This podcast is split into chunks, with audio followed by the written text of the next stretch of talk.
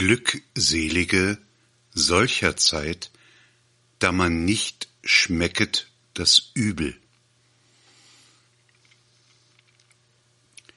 So beginnt das Sophokles-Drama Antigone in der wunderbarsten Nachdichtung durch den deutschen Dichter Hölderlin. Bis vor anderthalb Jahren konnten wir uns diesen Glückseligen zurechnen, oder nicht? Oder waren wir nicht glückselig, sondern saumselig gegenüber den Zeitzeichen? Haben wir nicht alles getan, das Übel, welches sich durch platzende Spekulationsblasen, Währungskrisen, fortwährende und immer wieder erneuerte Kriege zu erkennen gab, nicht zu schmecken, uns unseres Lebens möglichst ohne Beigeschmack zu freuen? Nein, wir können uns nicht als Glückselige, denen nun ein Übel durch Weltenplaner und Weltenlenker widerfährt, herausreden. Wir haben es nicht nur geduldet, wir haben es befördert. Inzwischen ist die mediale Welt, ob regierungsüberkonform oder kritisch, zwischen Buchdeckel gepresst oder auf Internetseiten, jedem erreichbar. Ob die erworbenen Fähigkeiten hinreichen, aus diesem Meer des Irrtums aufzutauchen, ist eine andere Frage. Es bedarf inzwischen keiner Verschwörungstheorien, da die offen zutage liegenden Fakten beunruhigend und verstörend genug sind.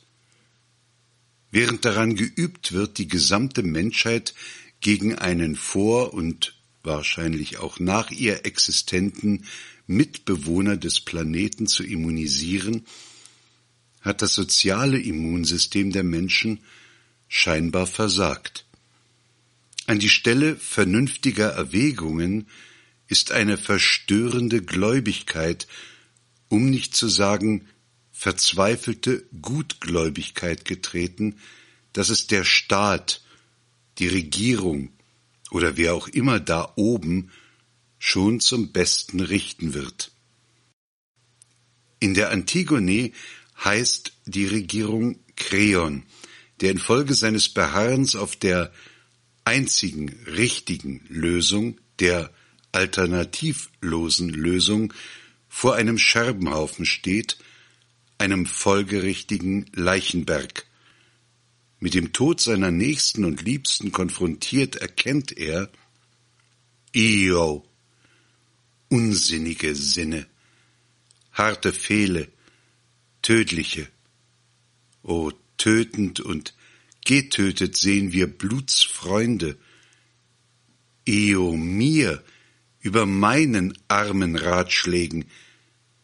Io, Kind, frühzeitig gestorben, weh, weh, weh. Gestorben bist du, geschieden durch meine, nicht deine Torheit. Und wenig später, als ihm der Tod seiner Frau und seines Sohnes verkündet wird, die keinen Ausweg aus seinem Irrweg sahen als den Selbstmord, führt Schritt vor Schritt den eitlen Mann, der ich durch Kind doch gerne nicht getötet, sie auch, sie, ich armer weiß nicht, wen ich ansehen soll und nicht, wohin ich gehe, denn alles Schiefe, hat hier in den Händen und hier mir auf das Haupt ein wüst Schicksal gehäufet. Natürlich, das ist ein alter Text, eine ganz alte Geschichte.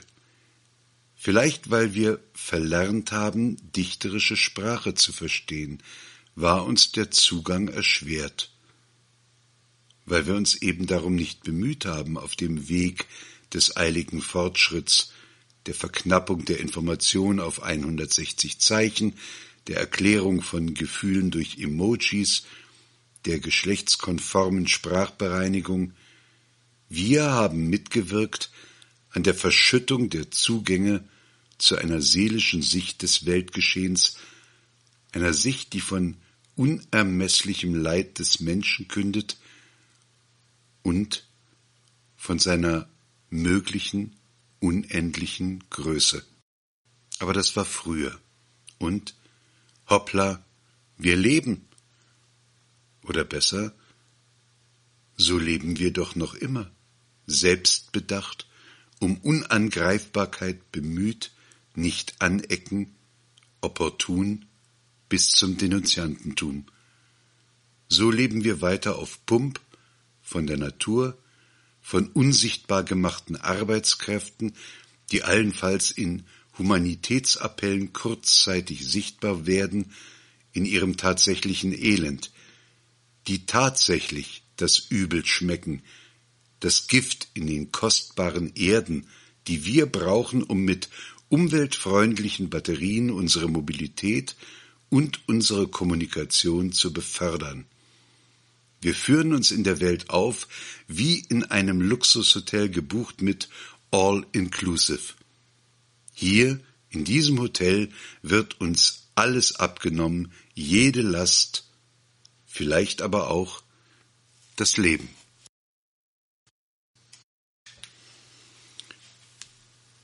Und an diesem Punkt stehen wir jetzt. Über den langsam heiß werdenden Boden kommen wir nicht, auch wenn wir an einem Mentalitätsseminar auf Bali teilgenommen haben und den Gang über glühende Kohlen gemeistert haben. Verbrenne deinen CO2-Abdruck. Der Boden, der sich unter unseren Füßen zu verformen beginnt, ist der bislang als vermeintlich fest verortete und tragende Boden des Grundgesetzes. Er beginnt nachzugeben, zu erodieren. Womit wollen wir uns trösten? Dass es lange, sehr lange stabil war, dass es schon halten wird bei der nächsten großen Gesellschaftsübung, dass wir ja schließlich in einer Demokratie leben? Wir belügen uns, indem wir uns einreden, dass diese Demokratie eine sichere Sache ist, dass sie uns nicht eines Tages verlässt. Früher vielleicht mal so um 1933, ja, aber das war natürlich ganz anders. Und der 17. Juni in der DDR, der Ungarnaufstand, der Prager Frühling, die Studentenunruhen waren auch ganz, ganz, ganz was anderes.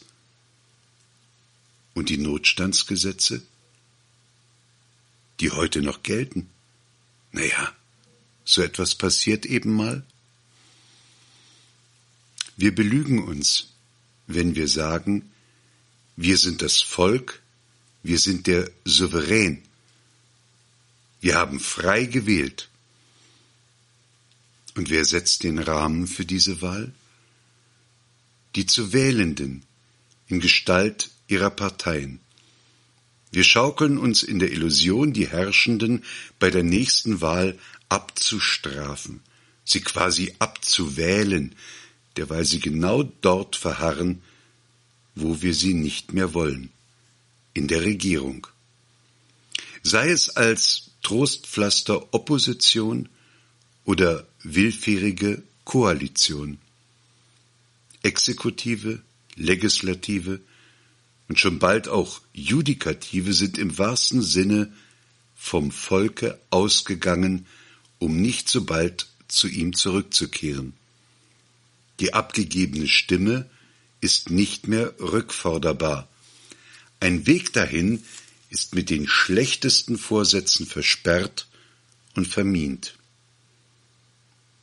Ein Chor, wie in der antiken Tragödie, eine Gruppe von Menschen, die viele Erfahrungen gemacht hat, die über Weisheit verfügt und gehört wird, sammelt sich nicht und oder wird zerteilt in Einzelstimmen.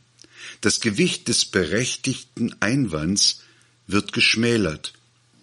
Man lässt es sich angelegen sein, die Einzelnen gegeneinander in Stellung zu bringen.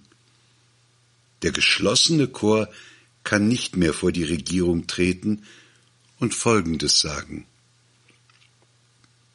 Und das Nächste und Künftige und Vergangene besorgst du. Doch wohl auch Wahnsinn kostet bei Sterblichen im Leben solch eingesetztes Denken. Die Choristen sind jetzt vereinzelte Rufer in der Wüste, allenfalls bei möglichem Zulauf abqualifiziert als Sektenführer, Sektierer und schließlich nach dem Gebrauch aller möglichen Bezeichnungen, Etiketten und Verleumdungen Feinde. Wir wollten das nicht kommen sehen. Wir hatten keine patente Lösung für die Probleme. Das Klima, die Wirtschaft, die völlige Veränderung der Welt. Es ist so pervers wie die Redefloskeln Stalins, der gerne damit begann. Ihr fragt mich und von sich selbst als einem anderen redend fortfahrend, der Genosse Stalin wird es euch erklären.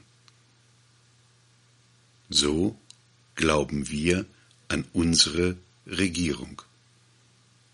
Wir haben jede Menge lähmende Ängste gesammelt, selbstgemachte, uns eingeflößte. Wir haben erschreckende Beispiele gesehen, wie Veränderung nicht gehen darf als Terror.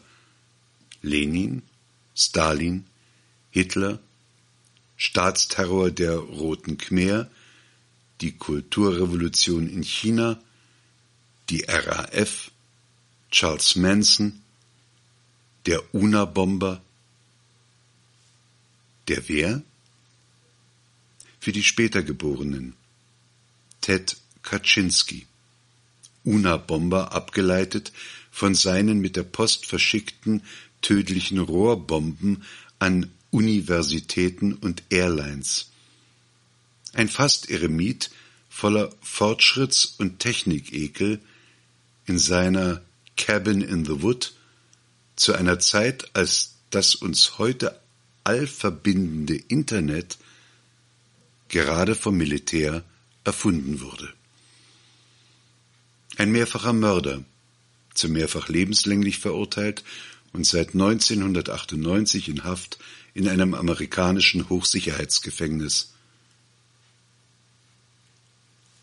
Klaus Schwab, der Gründer und Geschäftsführer des Weltwirtschaftsforums, ist vier Jahre älter als Kaczynski. Sie gehören zur gleichen Generation. Beide haben Bücher geschrieben.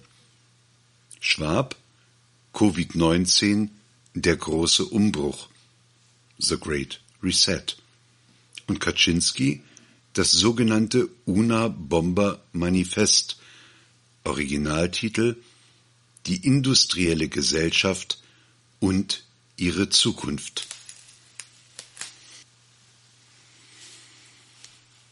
Neunzehnhundertsechsundneunzig war Kaczynskis Analyse Zitat Das industrielle technologische System wird entweder überleben oder zusammenbrechen. Wenn es überlebt, können möglicherweise mit seiner Hilfe physische und psychische Krankheiten verringert werden, jedoch erst nachdem das System eine lange und schmerzhafte Periode der Anpassung durchgemacht hat und nur auf Kosten einer permanenten Verringerung der Bevölkerung und vieler anderer Lebensformen. An ihre Stelle treten dann manipulierte Produkte, die nur noch Rädchen in der gesellschaftlichen Maschinerie sind. Überdies werden die Folgen unvermeidlich sein, wenn das System überleben sollte. Das System kann nicht durch Reformen verändert oder modifiziert werden, um dadurch zu verhindern, dass die Würde und Autonomie der Menschheit verschwindet. Vermutlich wäre es nicht durchführbar, allen Menschen Elektroden einzupflanzen, damit sie von den Behörden kontrolliert werden können. Aber die Tatsache, dass das menschliche Bewusstsein und Gefühlsleben biologischen Eingriffen offen steht, macht deutlich, dass es sich bei der Kontrolle menschlichen Verhaltens lediglich um ein technisches Problem handelt, nämlich ein Problem von Neuronen, Hormonen und komplexen Molekülen. Diese Problemstellung ist mit wissenschaftlichen Mitteln zu lösen und die bisherigen Leistungen der Gesellschaft bei der Lösung technischer Probleme machen es sehr wahrscheinlich, dass auch bei der Verhaltenskontrolle große Fortschritte erzielt werden. Würde öffentlicher Widerstand die Einführung technologischer Kontrolle über menschliches Verhalten verhindern? Dies könnte durchaus möglich sein, wenn eine solche Kontrolle ganz plötzlich umfassend eingesetzt würde. Da aber eine technologische Kontrolle nur ganz allmählich in verschiedenen Abschnitten eingeführt wird, ist es unwahrscheinlich, dass es nachhaltigen öffentlichen Widerstand dagegen geben wird. Zitat Ende. Fast 25 Jahre später als Schwabs Buch erscheint, haben sich die Probleme zugespitzt. Dafür sind alle Fragen, die Kaczynski über die Machbarkeit von Kontrolle noch spekulativ anging, technisch gelöst, bis hin zum Chip im Gehirn und der damit offene Weg zum Transhumanismus. Während Kaczynski sich aus der Welt sprengte, trat Schwab in die Welt mit Vorschlägen. Das Buch The Great Reset ist eine gute Analyse. Die Schlussfolgerungen sind beängstigend. Die fast kommunistisch anmutende Aussage, dass wir bald 2030 nichts mehr besitzen werden und daraus unser Glück erwächst, weil wir so und nur so die Welt und die Menschheit retten können, ist gekoppelt an den Verzicht auf Individualität, Freiheit und Grundrechte.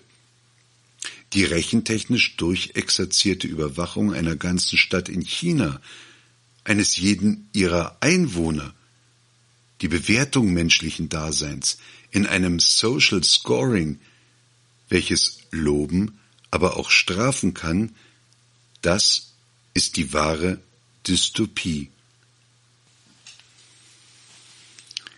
Wir kommen aus der ganzen globalisierten Welt als unserer gemeinsamen Wohnstadt nicht heraus.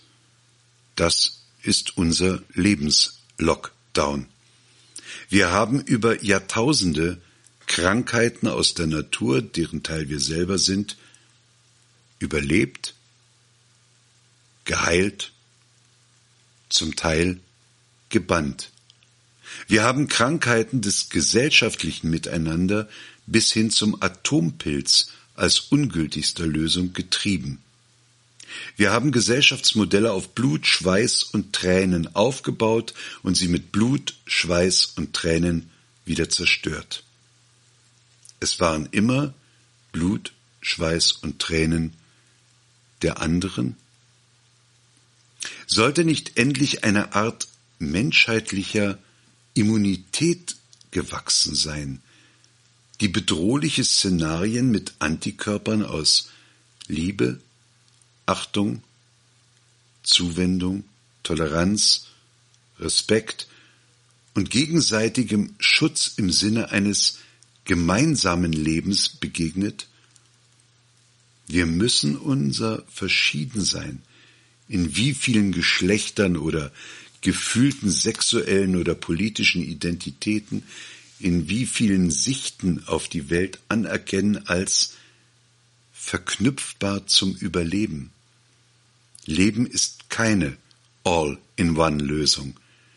Aber jede von diktatorischen Instrumenten durchzogene Regierungsform verfehlt den einzelnen Menschen und kann eine Menschheit nicht erzwingen. Die positive Gegenstimme, die zu versuchen oder zu wagen wäre, entnehme ich ebenfalls der Antigone. Denn allen Menschen ist's gemein zu fehlen. Wenn aber einer fehlt, der Mann ist eben nicht ungescheut und nicht ein Unglückselger, wenn er, gefallen in ein Übel, heilen sich lässt und nicht unbeweglich bleibet. Denn Eigendünkel zeiget Grobheit an. Weich du dem Toten und verfolge nicht den, der dahin ist. Welche Kraft ist das, zu töten, Tote? Gut für dich gesinnt, sag ich es gut, zu lernen ist erfreulich. Spricht einer gut und nützet, was er saget.